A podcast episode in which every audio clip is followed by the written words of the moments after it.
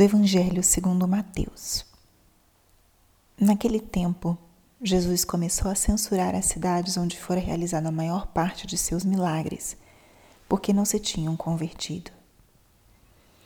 Ai de ti, Corazim! Ai de ti, Betsaida!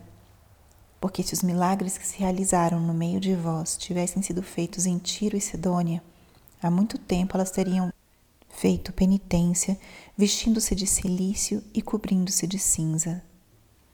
Pois bem, eu vos digo, no dia do julgamento, Tiro e Sidônia serão tratados com menos dureza do que vós. E tu, Cafarnaum, acaso serás erguida ao céu? Não, serás julgada no inferno. Porque se os milagres que foram realizados no meio de ti tivessem sido feitos em Sodoma, ela existiria até hoje. Eu, porém, vos digo: no dia do juízo, Sodoma será tratada com menos dureza do que vós. Palavra da salvação. Espírito Santo, alma da minha alma, ilumina minha mente, abre meu coração com o teu amor, para que eu possa acolher a palavra de hoje e fazer dela vida na minha vida. Estamos hoje na terça-feira da 15ª semana do tempo comum. E o que a palavra de hoje nos diz? O evangelho de hoje, como muitos outros trechos do evangelho, podem ser compreendidos na sua literalidade ou podem ser lidos no sentido mais profundo, mais espiritual ou transcendente.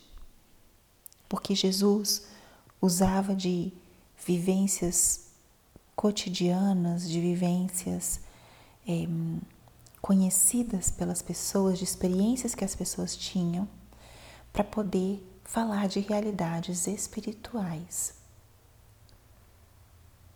Ele usava de elementos da natureza de experiências familiares ou experiências cotidianas de casa, de família, para poder explicar as realidades mais profundas, espirituais e transcendentes.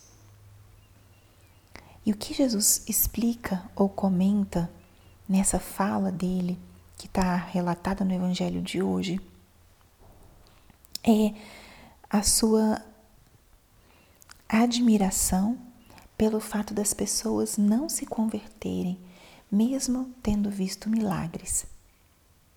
E ele usa a comparação falando das cidades que historicamente foram condenadas pela, pela forma de viver dos seus habitantes, foram inclusive destruídas, porque esses habitantes viviam de uma forma que era muito contrária à, à lei de Deus, ao, ao querer de Deus. E ele compara isso com as cidades por onde ele passou e onde ele realizou muitos milagres. E ele diz: se esses milagres tivessem sido realizados naquelas cidades, elas estariam ainda existindo até hoje ou eles teriam se convertido, ou seja, até as pessoas que eram mais distantes de Deus, que tinham comportamentos é, imorais, é, contrários ao chamado do Senhor, até elas teriam se convertido, vendo os milagres que essas pessoas viam Jesus fazendo e tinham seus corações endurecidos.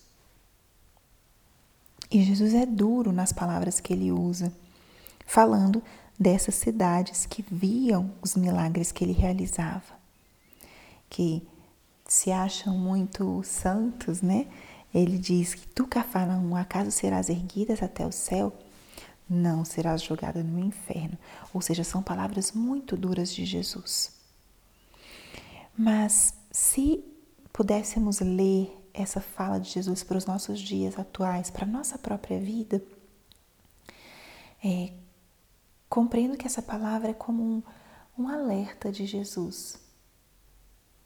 Tantos são os milagres, as graças, os dons recebidos a cada dia e muitas vezes o nosso coração continua endurecido, continua fechado, continua incrédulo. E talvez essa palavra pode ser para nós hoje um grande convite a fazermos memória. Tome um tempinho e pense quais são os milagres que aconteceram na sua vida recentemente. Que graças você recebeu de Deus recentemente? Enumere-as. E se não estão vindo à mente, porque talvez você esteja passando por um tempo difícil, pense um pouquinho, porque todos os dias nós recebemos graças.